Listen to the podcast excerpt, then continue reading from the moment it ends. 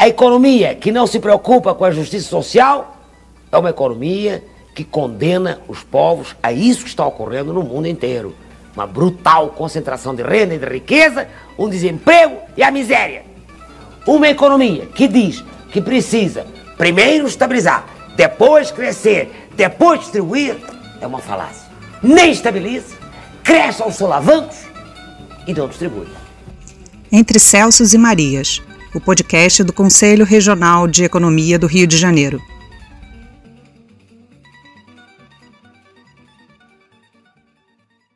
Olá, ouvintes do podcast Entre Celsos e Marias, realizado pelo Corecon RJ, o Conselho Regional de Economia do Rio de Janeiro.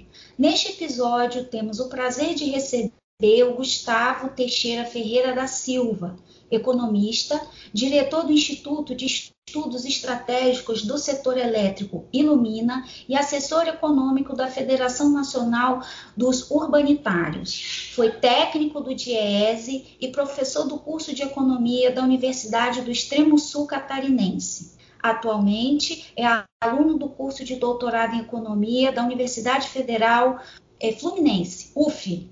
É mestre em Economia do Desenvolvimento pela Universidade Federal do Rio Grande do Sul. É um enorme prazer recebê-lo em nosso episódio, Gustavo. Ele também é autor do texto Empresas Estatais, Investimento Estrangeiro em Infraestrutura no Brasil após a crise financeira internacional de 2008 apresentado no Congresso Brasileiro de Economia de 2019 e disponível para download no link www.cbe2019.com.br. Olá, Gustavo. Olá, Clícia. Um prazer poder participar do programa. É uma honra aqui poder conversar com, com, com os ouvintes. Hoje o tema do programa é a proposta de privatização do setor elétrico brasileiro para abatimento do estoque da dívida pública. Há dois desafios para a sociedade brasileira em 2021: a vacinação contra a Covid e a economia crescer de maneira a recuperarmos os padrões de meados da última década. Uma das propostas da equipe do ministro da Fazenda e defendida por alguns segmentos da sociedade continua sendo a redução do tamanho do Estado por meio de privatizações.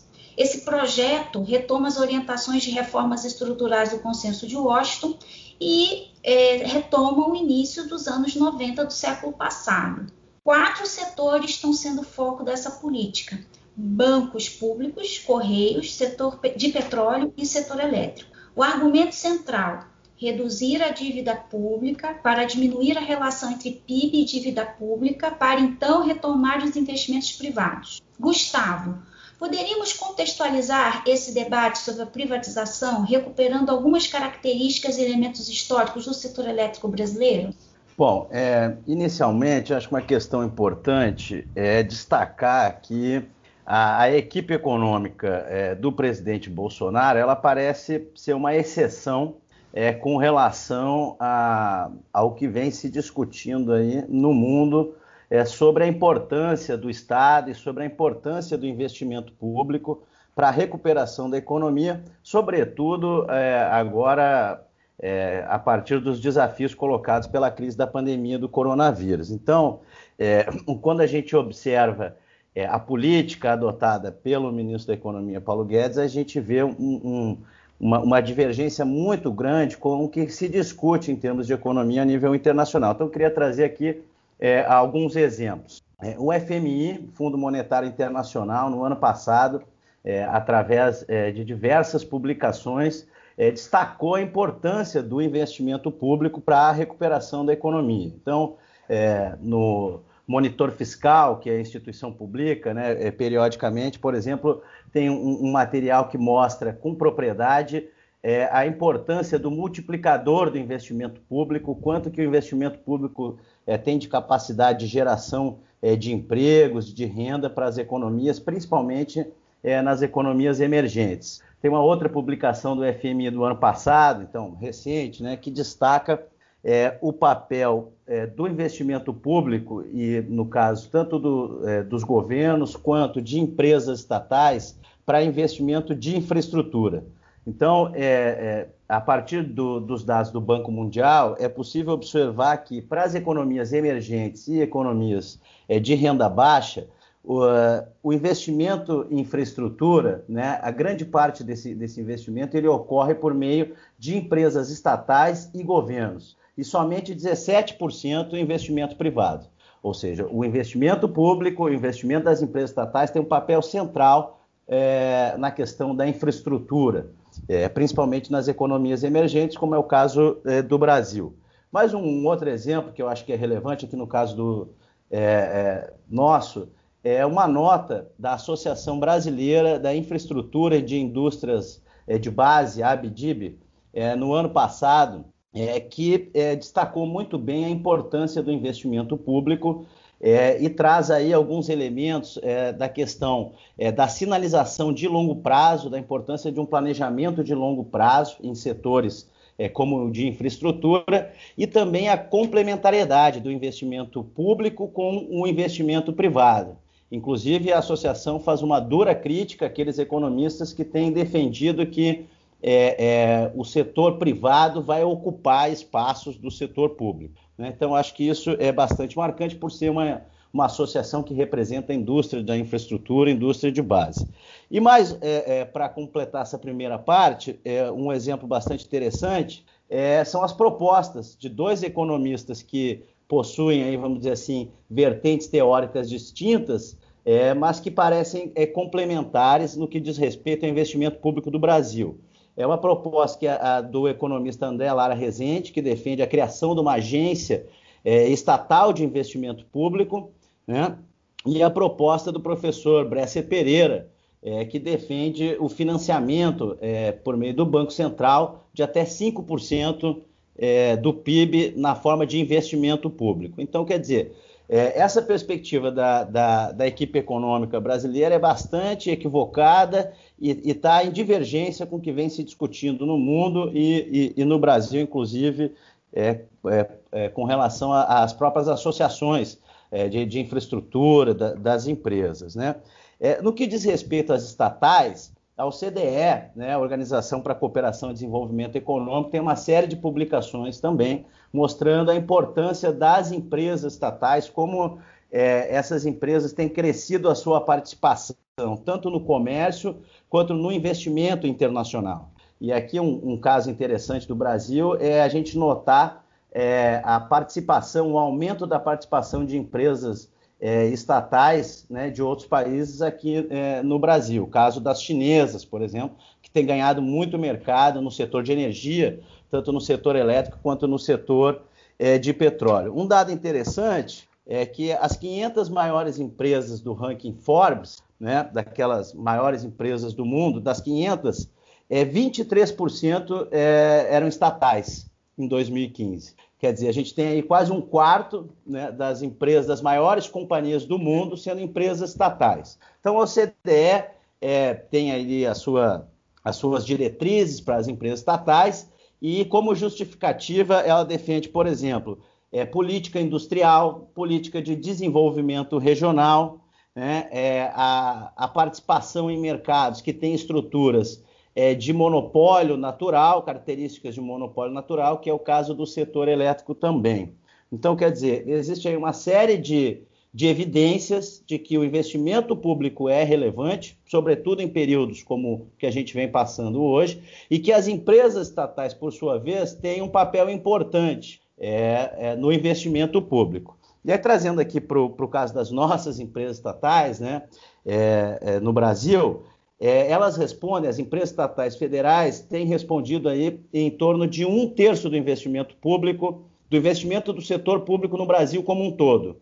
Então, veja, as empresas estatais têm um papel muito importante nessa questão é, é, do investimento. Né? E, a, e, a, equipe econômica tem, principalmente, a Secretaria de Desestatização, né, criada no, no, no governo Bolsonaro, é, tem difundido uma série de informações aí que a gente é, acha que, que tem problemas graves, e uma delas é com relação ao elevado número, né, uma possível, um possível elevado número de empresas estatais que a gente teria aqui no Brasil.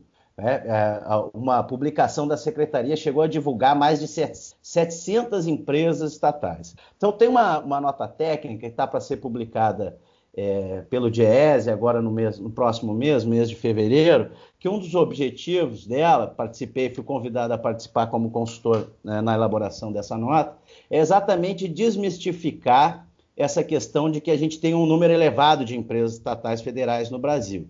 Então, quando a gente olha o conjunto das empresas estatais federais, a gente observa que é, é, ele, é, esse conjunto de várias participações, ele gira em torno de um eixo de seis grandes grupos. Na verdade, são seis grandes grupos que têm é, uma série de subsidiárias e participações que acabam aí resultando nessa, nessa governança de empresas estatais. Então, quem são os, os seis grandes grupos? São os três é, grupos do setor financeiro, os bancos públicos, é, Banco do Brasil, Caixa Econômica Federal e BNDES, e empresas do setor produtivo, é, a Petrobras, né, a Eletrobras, que é a segunda maior empresa do setor produtivo, é, e Correios. Então, é, esses, esses, seis grandes grupos representam aí quase que a totalidade é, das empresas estatais federais, controlam, né, são holds que controlam essas empresas. Então, eu acho importante essa fala para desmistificar um pouco que o Brasil tem muitas empresas estatais. Tem países que têm um número muito maior de empresas estatais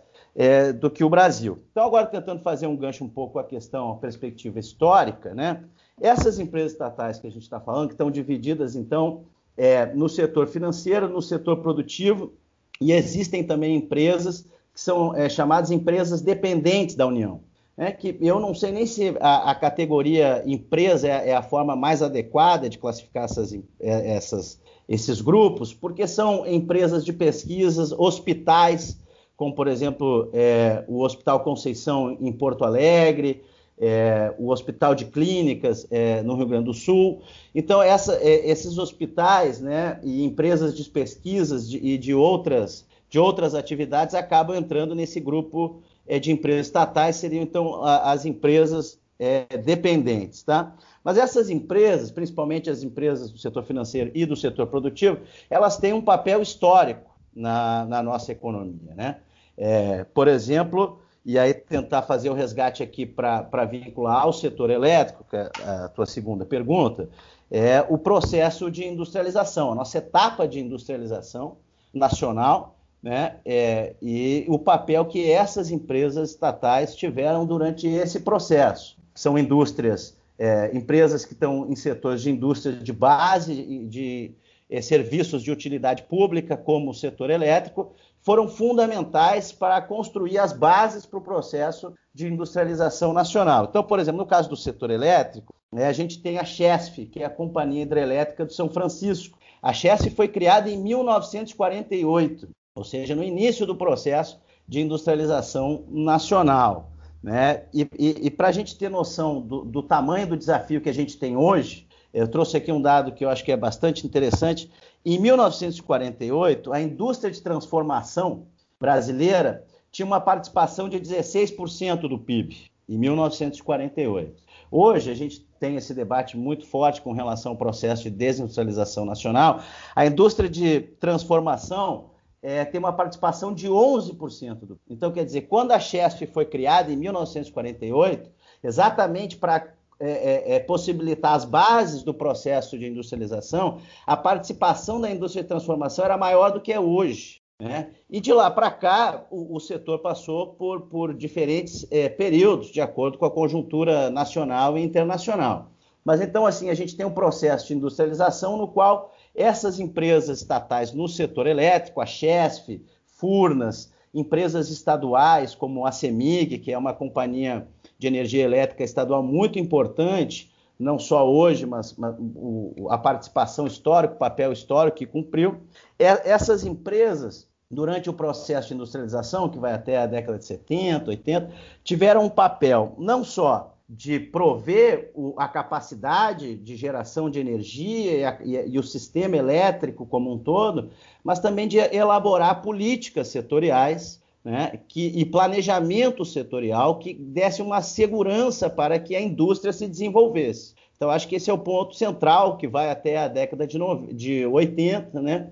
É o planejamento estatal, investimento estatal, possibilitando as bases para o processo é, de industrialização nacional. Né? E a gente tem aí, ao longo desse processo, é, um investimento muito grande por parte do, da, da, Eletrobras e das empresas estaduais que acabaram interligando o sistema elétrico nacional. Então, assim, em termos é, bastante é, sucintos, o, o, o, sistema elétrico ele é um, um é um, um, sistema de, é, é, de redes, né? Que a gente tem aí três segmentos que estão conectados, interligados. É o setor de o segmento de geração de energia, e aí tem diversas fontes, hidráulica, térmica, agora, né, mais recentemente, é, eólicas e solar, as, as novas renováveis. Então, a gente tem o segmento de geração, a gente tem o segmento de transmissão de energia elétrica, que é aquele que transporta essa energia das, das geradoras até os centros consumidores. Então, essa energia é transportada em alta tensão. Então, tem um sistema que hoje interliga todo o país. Esse sistema foi construído por essas empresas estatais ao longo dessas décadas, né, de 50 a 80. Hoje o, o, o sistema brasileiro é praticamente todo interligado. E na ponta é, é, do sistema a gente tem o segmento de distribuição, que é aquele que distribui a energia pro, para os consumidores finais. Então ele está é, responsável pela distribuição dos centros consumidores até o consumidor final. Então são esses três segmentos. Né? E é, durante até a década de 90 foi praticamente estatal, os investimentos estatais, né? o planejamento é, é, setorial, política setorial também é por parte dessas empresas. Na década de 90 a gente tem aí então um, um período, né, a retomada do, do, neoliberalismo, a implementação do, do consenso de Washington, as reformas estruturais e tem a primeira onda de privatização no Brasil. Então, é o que, que a gente tem de marcante desse, dessa primeira onda de privatização no setor elétrico brasileiro? Vou destacar dois aspectos. Um é, é, é o apagão de 2001, né? o racionamento de energia em 2001, foi um dos maiores da, da história é, da economia mundial, é, que aconteceu em países que não estavam em período de guerra, então é, isso realmente teve um impacto muito grande para a economia brasileira, né? houve uma reestruturação do setor por conta daquele daquele episódio e também é, é, um, uma parcela grande do segmento de distribuição que foi privatizado. Então, na década de 90, é, se conseguiu privatizar grande, grande parte do segmento de distribuição e a tentativa de privatização do segmento de geração e transmissão é, foi fracassada exatamente por conta do, do racionamento de 2001, porque naquele período é, se, se, tirou a, a, capacidade de planejamento setorial da Eletrobras né, e se colocou para o mercado a expectativa de planejamento de novos investimentos. Isso não ocorreu e em 2001 a gente teve um racionamento de energia. Então o segmento de geração e transmissão ele foi, de certa forma, preservado na década de 90, mas o segmento de distribuição não, ele foi praticamente é, todo privatizado. O resultado da privatização do segmento de distribuição é a gente tem, de um lado, uma, uma redução em massa do, do número de vínculos de trabalhadores no segmento por conta da terceirização. Então, é, as empresas que, que foram privatizadas elas acabaram é, trocando mão de obra de quadro próprio por terceirizada e hoje a gente tem, por exemplo, empresas do segmento de distribuição é, privadas que operam com 90% da força de trabalho terceirizada.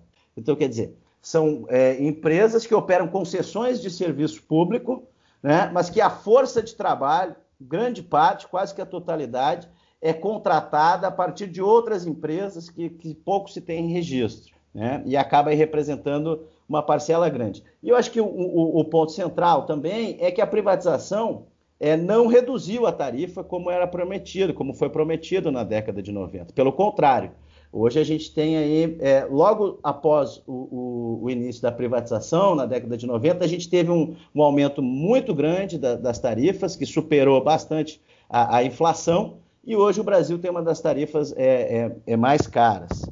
Né?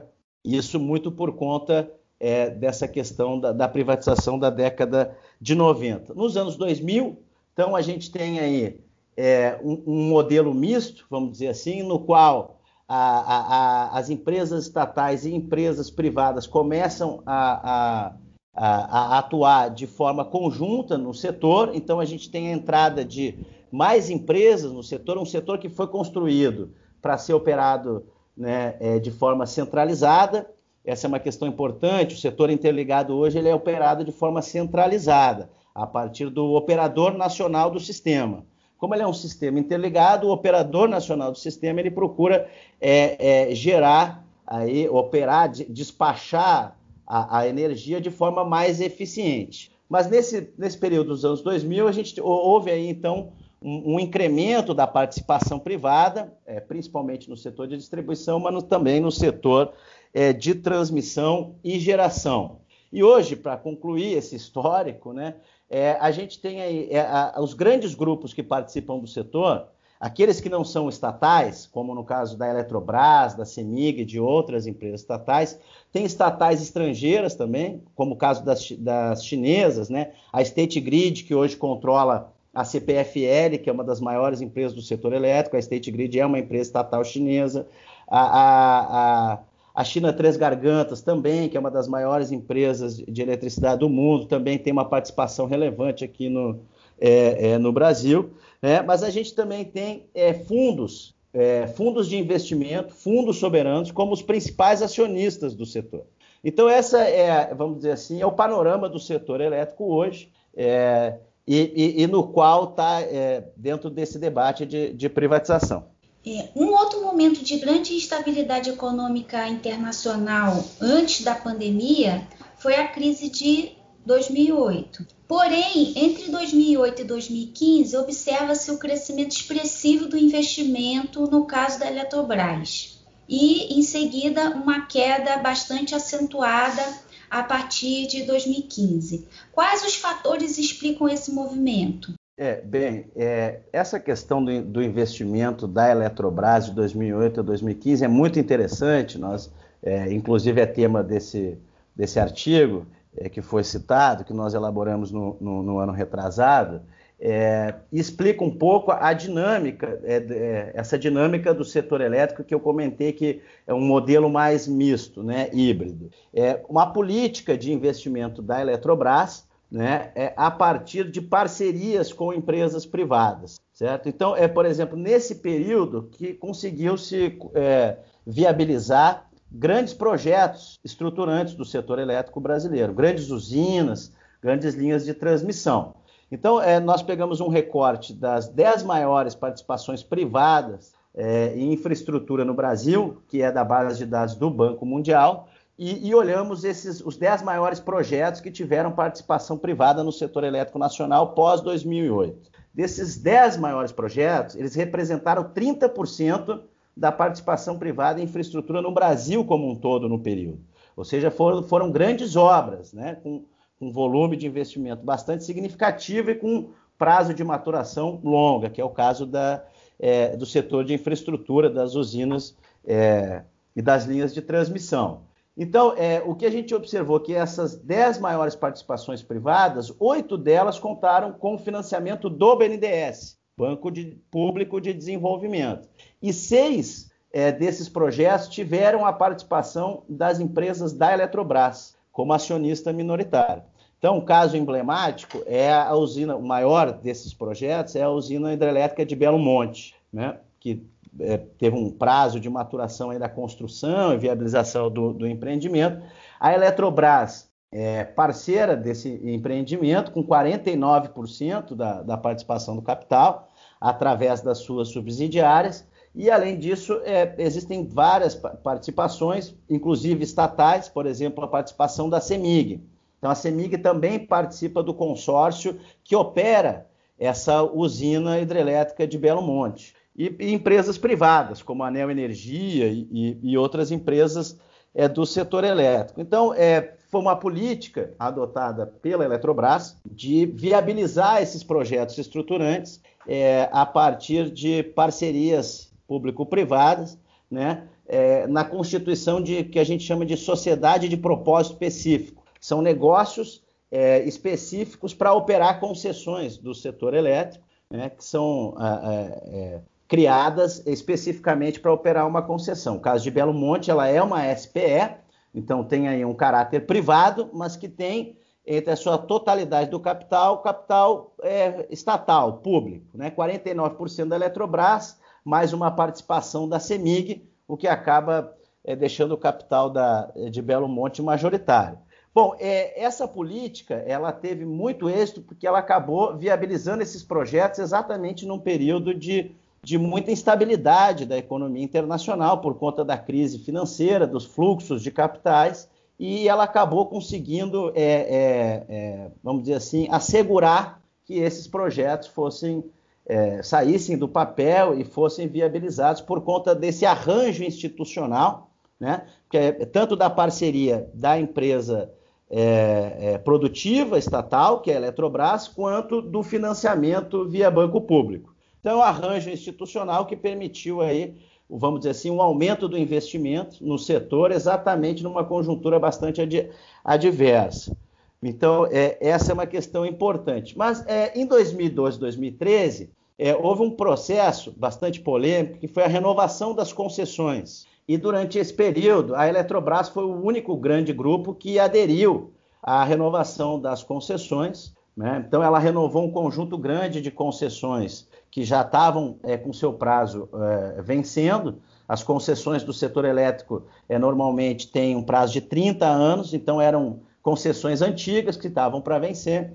E a presidente Dilma, na época, é, é, fez uma proposta de que se renovasse essas con con é, concessões com as empresas que estavam operando essas concessões, mas com uma contrapartida de redução de tarifas. E naquele período a redução da tarifa foi bastante é, é, significativa e a Eletrobras foi o único grande grupo que optou por renovar as concessões. Então a Eletrobras teve um impacto é, é, é, grande em termos de receita né, dessas concessões. Hoje a Eletrobras oferta energia muito mais barata do que a preço de mercado, exatamente por conta desse processo, mas o fato é que esse processo trouxe uma, uma vulnerabilidade, uma fragilidade econômico-financeira para a empresa e ela passou por um período de dificuldade que vai de 13 até 16, para se adequar a essa nova realidade da renovação é, da, das concessões. É, é, ela passou por um processo de, de, de ajuste, né, de reestruturação.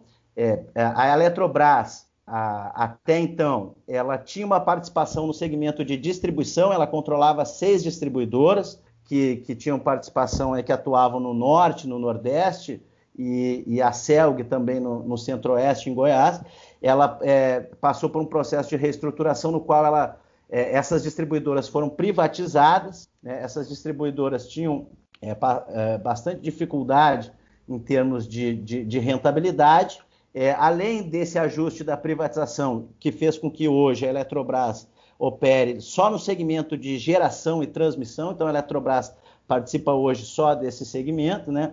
Mas além desse, dessa reestruturação, a empresa vem implementando aí, em linha com, com a política para as empresas estatais como um todo, uma série de, de planos de desligamento. Então a companhia já desligou mais de 10 mil empregados né, por conta desse, desse ajuste. Hoje a Eletrobras tem uma situação é, bastante confortável em termos de, de desempenho econômico-financeiro.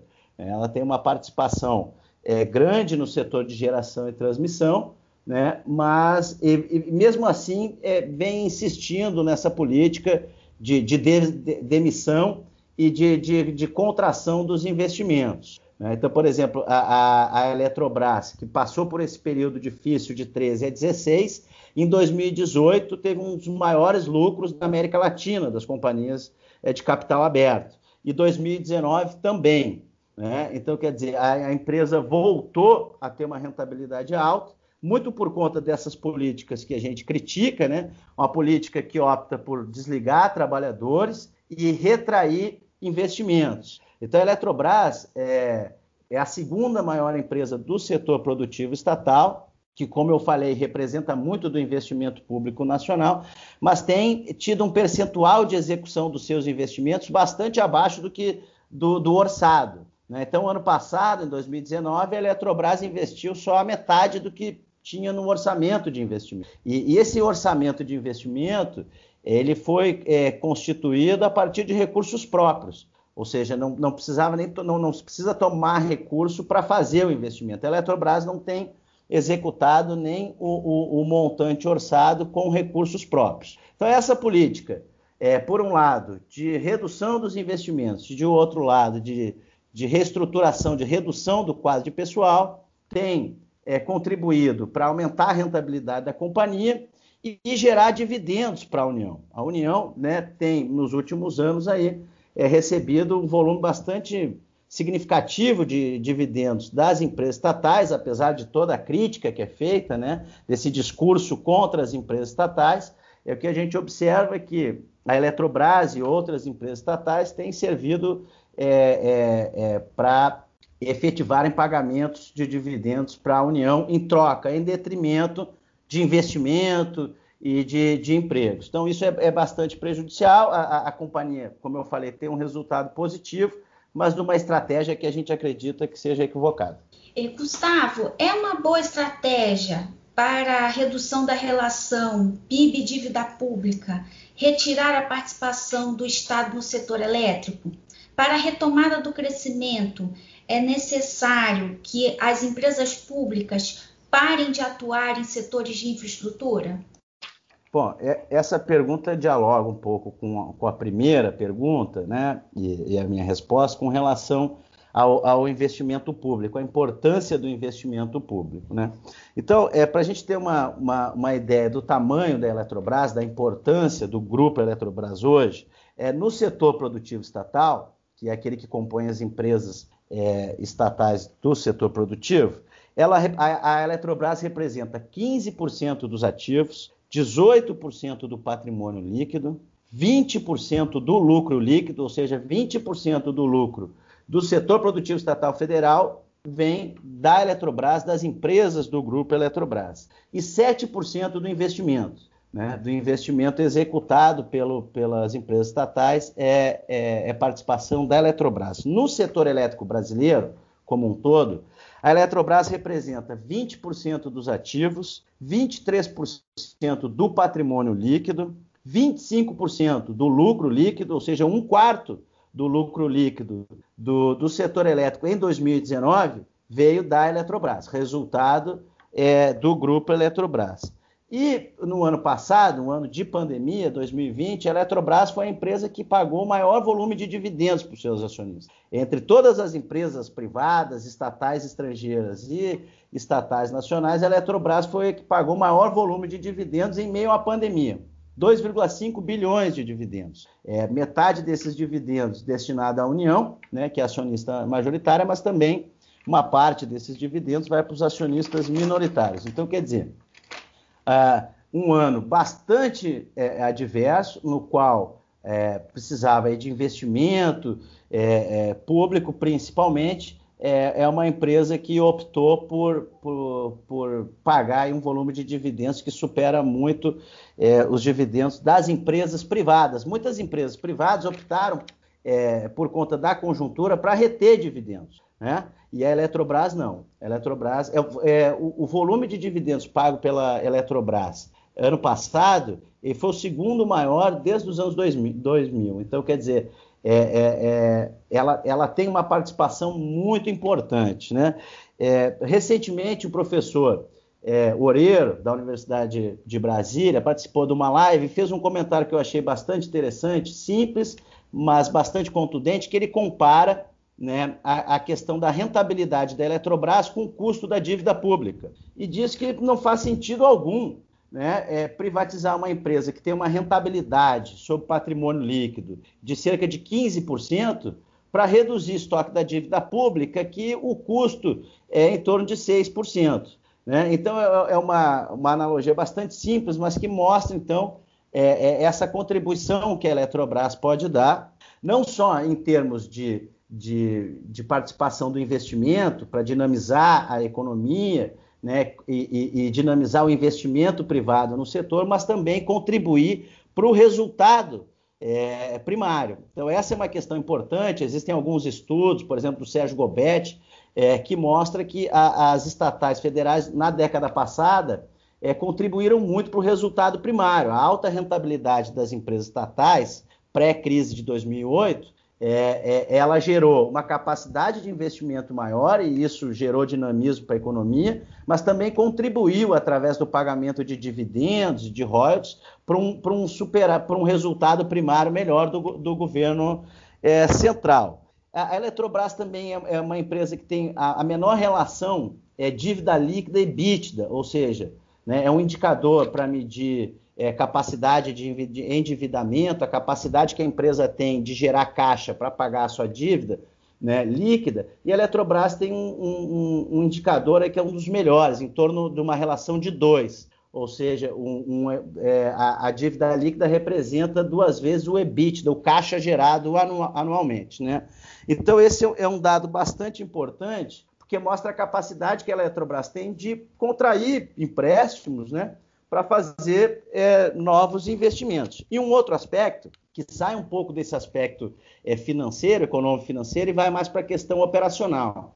A, a, Eletrobras, ela representa aí é, quase que a metade das usinas hidrelétricas do país. Né? A, a, Eletrobras, por conta desse histórico que ela tem de construção dos grandes empreendimentos, ela responde pela operação de quase metade dos reservatórios hidrelétricos do país, e isso é estratégico. Né? Num setor é, é, elétrico interligado como, como o nosso, né? os reservatórios têm uma capacidade aí de estocar energia, né? e isso dá uma segurança é, é, é bastante grande com relação à, à oferta de energia. A Eletrobras também representa grande parte do sistema de transmissão, de novo, por conta desse histórico que ela construiu o sistema interligado, então, quando a gente fala em privatizar a Eletrobras, a gente está falando em privatizar metade dos reservatórios né, hidrelétricos do país e praticamente metade do sistema de transmissão. Isso é estratégico. Então, além da contribuição que a Eletrobras tem para o investimento, desenvolvimento e também o resultado primário, é, é uma companhia que tem uma participação muito grande de mercado e a privatização dessa companhia pode gerar uma série de distorções. Né? O acionista privado pode é, é, é ter aí uma vantagem é, frente aos outros agentes do setor em termos de, de, de manipular é, é, preço, condições de oferta, inclusive de transmissão. Então, a, além de não contribuir para o resultado primário, para o resultado fiscal, para a redução da dívida pública, porque não vai gerar novos investimentos e a, e a União vai deixar de receber é, dividendos importantes, pode gerar aí uma série de, de situações é, problemáticas para a operacionalização do, do, sistema. Né? A gente tem o caso, por exemplo, é, do ano passado, do Amapá, né, que é um caso bastante é, é, emblemático. Né? O, o, o, Estado ficou com, é, sem energia por, por quase um mês, não se conseguiu resolver Importante lembrar que a Eletrobras, a partir da Eletronorte, que é a subsidiária que opera no da Eletrobras que opera no, é, no norte do país, foi quem deu todo o suporte para que se conseguisse restabelecer o sistema naquela região. E veja só, olha, é, é, assim, eu fui estudar um pouco essa situação. Essa concessão de transmissão que era operada no Amapá, ela era, é, ela era operada pela, por uma empresa estrangeira, Isolux. Essa empresa, por sua vez, ela pediu, é, é, entrou em recuperação judicial e quem assumiu essa concessão dessa linha de transmissão de Macapá foi um fundo de reestruturação de dívidas. Então vejam, olha, olha a situação que se colocou. Uma empresa que não conseguiu dar conta da concessão, entrou em recuperação judicial e quem assumiu foi um fundo de investimento né, é, que trabalha com reestruturação de dívidas para operar uma concessão de transmissão de energia elétrica no norte no país. E aí a gente tem um resultado. Está sendo averiguada as responsabilidades de quem, né? E são várias responsabilidades. O fato é que a privatização da Eletrobras, pelo tamanho que ela tem, pela importância que ela tem no setor elétrico, pode trazer situações como essa. Então, é, não contribui e pode agravar ainda a situação, é, é, trazer ainda mais desafios ainda maiores para a recuperação da economia brasileira. É sensacional. Obrigada, Gustavo, por sua esclarecedora contribuição a este episódio de Entre Celsos e Marias. É, você gostaria de, de, de acrescentar mais algum comentário? Eu, eu agradeço o convite, Cleiton. É um prazer é, para mim, é, que sou um, um economista de, de, formação heterodoxa, né? É, posso dizer que eu sou, eu sou discípulo de Celso e de Maria, então é um prazer participar do programa, é, parabenizar aí pelos episódios anteriores e desejar um bom ano a todos. Obrigado. Gostaríamos de agradecer também aos ouvintes e pedimos que acompanhem a página do Facebook ou o site do Conselho, onde divulgamos o link do podcast. O Corecon RJ também publica mensalmente o Jornal dos Economistas, que está disponível para download gratuito no portal do Corecon RJ, www.corecon-rj.org.br. Por último, deixamos uma mensagem de que Queremos vacina para todos e gratuita. A defesa da vida é uma responsabilidade coletiva. Um abraço.